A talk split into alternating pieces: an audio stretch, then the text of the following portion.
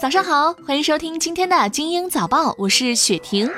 随着人们生活水平的提高，健康消费需求不断增长，选购海外保健品成为了近年来的消费新热点。记者通过调查了解到，目前国内市场上的海外保健品存在夸大宣传、价格混乱和标签不明等乱象。中国消费者协会律师胡刚说：“通过跨境电商平台和海外代购进入中国消费市场的产品，存在一定的安全风险，建议消费者在购买海外保健食品时，对于销售渠道做适当的甄别和稳妥的选择。”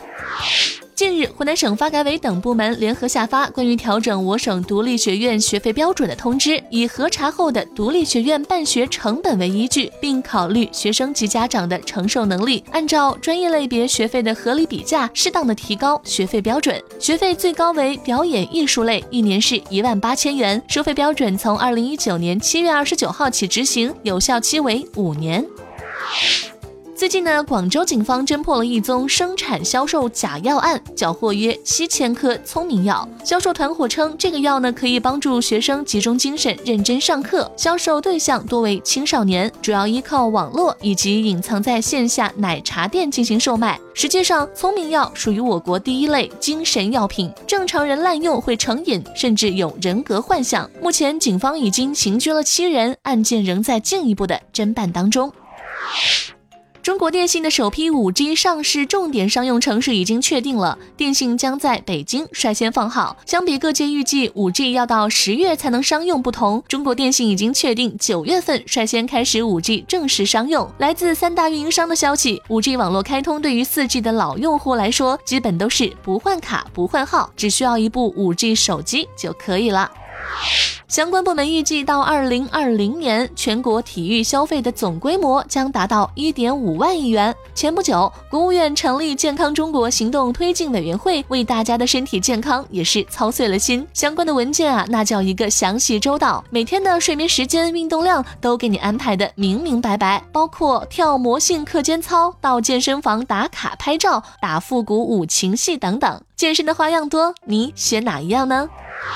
世卫组织近日发布调查报告，并提出建议，禁止生产商在三岁以下婴幼儿食品当中添加糖分。世卫组织调查了七千九百五十五种婴幼儿食品或饮料产品的数据，部分生产商增加了糖分，这样会影响到孩子的牙齿健康，还让孩子养成爱吃甜食的习惯。哪吒之魔童降世上映十七天，累计票房正式突破了三十五亿元大关，已经超过《唐人街探案二》《美人鱼》《我不是药神》，排名中国内地电影票房历史第五名。在它前边的只有《战狼二》《流浪地球》《复仇者联盟四：终局之战》和《红海行动》了。根据各方的预测，哪吒的最终票房将会超过四十四亿元。按照这个数据，在中国影史上将会排名第四位，甚至有希望冲进前三。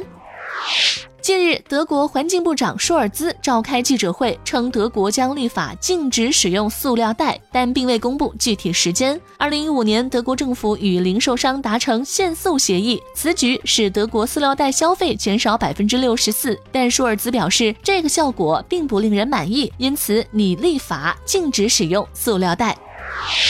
最后来关注到，美国联邦政府发布限制合法移民新规定，提高移民在美国长期合法居留经济门槛。这项规定将于今年的十月十五号生效。根据规定，申请移民美国的外国公民，如果没有达到规定收入标准，或者在美国任意三年内领取公共福利超过一年，将被视为公共负担。凡被发现可能成为公共负担的外国公民，可能会被禁止进入美国，或者调整移民身份。